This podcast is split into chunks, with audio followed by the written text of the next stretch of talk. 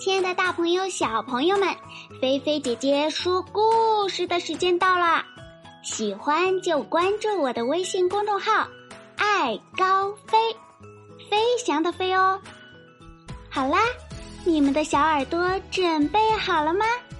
故事要开始喽！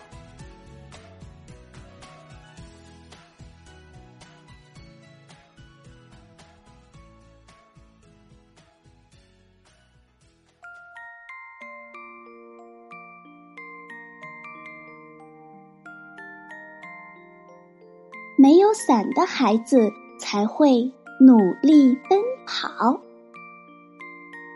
今天呀，菲菲姐姐来给大家播读一个正能量的故事。这个故事呢，是由十一岁的男孩宣其任点播的。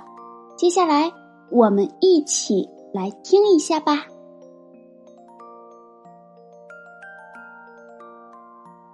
当父亲叹着气，颤抖着手将四处求借的四千五百三十三元递来的那一刻，他清楚，交完四千一百元的学费杂费，这一学期属于他自由支配的费用就只有四百三十三元了。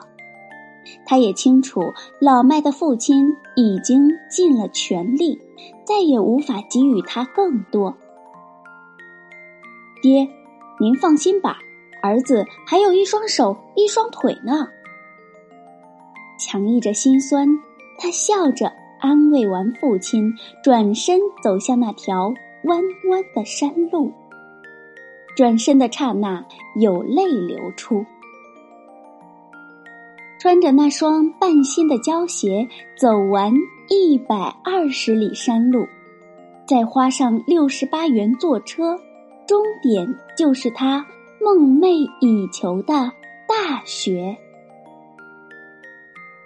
到了学校，扣除车费，交上学费，他的手里呀，仅剩下可怜的三百六十五元。五个月，三百多元，应该如何分配？才能熬过这一学期呢？看着身边那些脖子上挂着 M P 四、穿着时尚品牌的同学来来往往，笑着冲他打招呼，他也跟着笑。只是无人知道他的心里正泪水汹涌。饭只吃两顿，每顿控制在两元以内。这是他给自己拟定的最低开销，可即便这样，也无法维持到期末。思来想去，他一狠心，跑到手机店，花一百五十元买了一部旧手机，除了能打能接听外，仅有短信功能。第二天，学校的各个宣传栏里便贴出了一张张手写的小广告。你需要代理服务吗？如果不想去买饭、打开水、交话费，请拨打电话告诉我，我会在最短的时间内为你服务。校内代理每次一元，校外一公里内代理每次两元。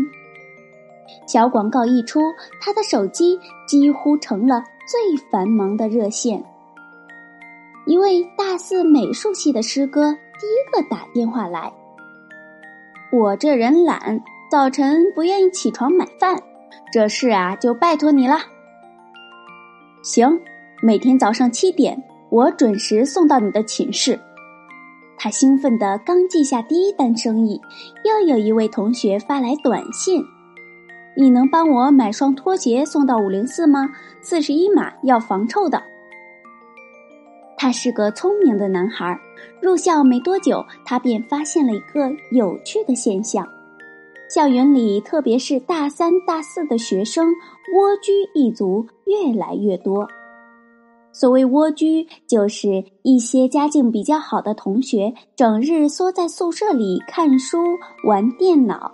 甚至连饭菜都不愿意下去打，而他是在大山里长大的，坑洼不平的山路给了他一双快脚，奔跑是他的特长，上五六楼也就是一眨眼的事儿。当天下午，一位同学打电话，让他呀去校外的一家外卖快餐店买一份十五元标准的快餐。他挂断电话，一阵风似的去了，来回没用上十分钟，这也太快了。那位同学当即掏出二十元递给他，说：“不用找了。”他找回三元，因为事先说好的出校门代理费两元。做生意嘛，无论大小都要讲信用。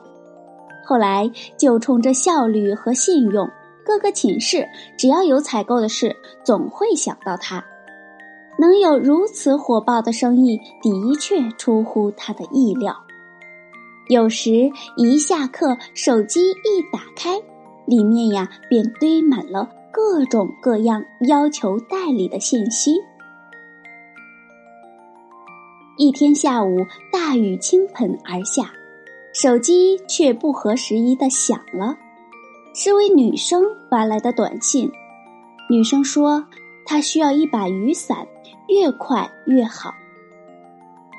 接到信息，她一头冲进了雨里。等被浇成落汤鸡，她把雨伞送到女生手上时，女生感动不已。随着知名度的提高，他的生意也越来越好。只要顾客有需求，他总会提供最快捷、最优质的服务。仿佛是一转眼，第一学期就在他不停的奔跑中结束了。寒假回家，老父亲还在为他的学费发愁，他却掏出一千元。塞到父亲手里。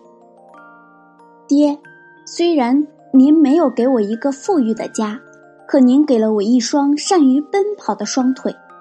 凭着这双腿呀，我一定能跑完大学，跑出个名堂来。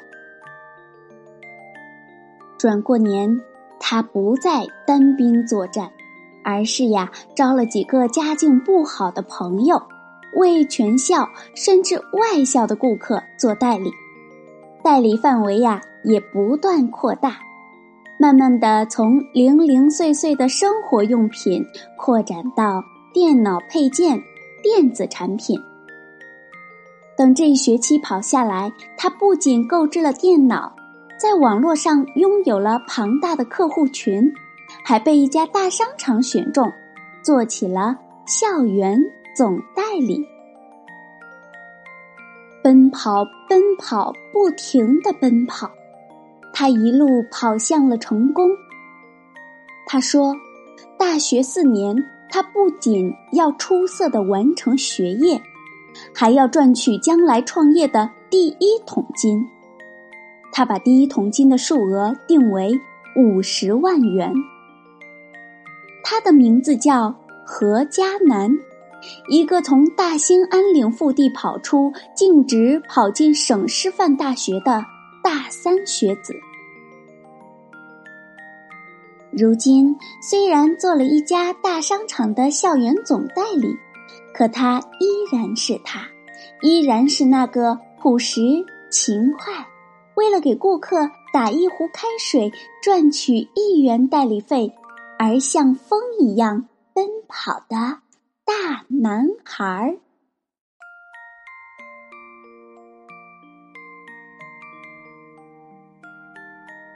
好了，小朋友，今天的励志小故事，菲菲姐姐就给你分享到这儿了。听完了故事，不知道小朋友们有什么感想，或者是有什么想法，或者是学到了什么呢？快快把你们学到的、想到的写在故事下方的留言区，来和大家一起交流分享吧！如果你喜欢菲菲姐姐的故事，别忘了动动小手指，在故事下方的大拇指处为菲菲姐姐的故事点赞加油哟！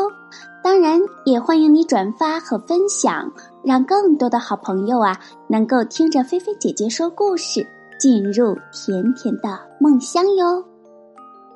那好啦，小朋友，你躺好了吗？菲菲姐姐要对你说晚安了。记得晚上啊一定要盖好被子，不要踢被子哟。晚安，好梦哟。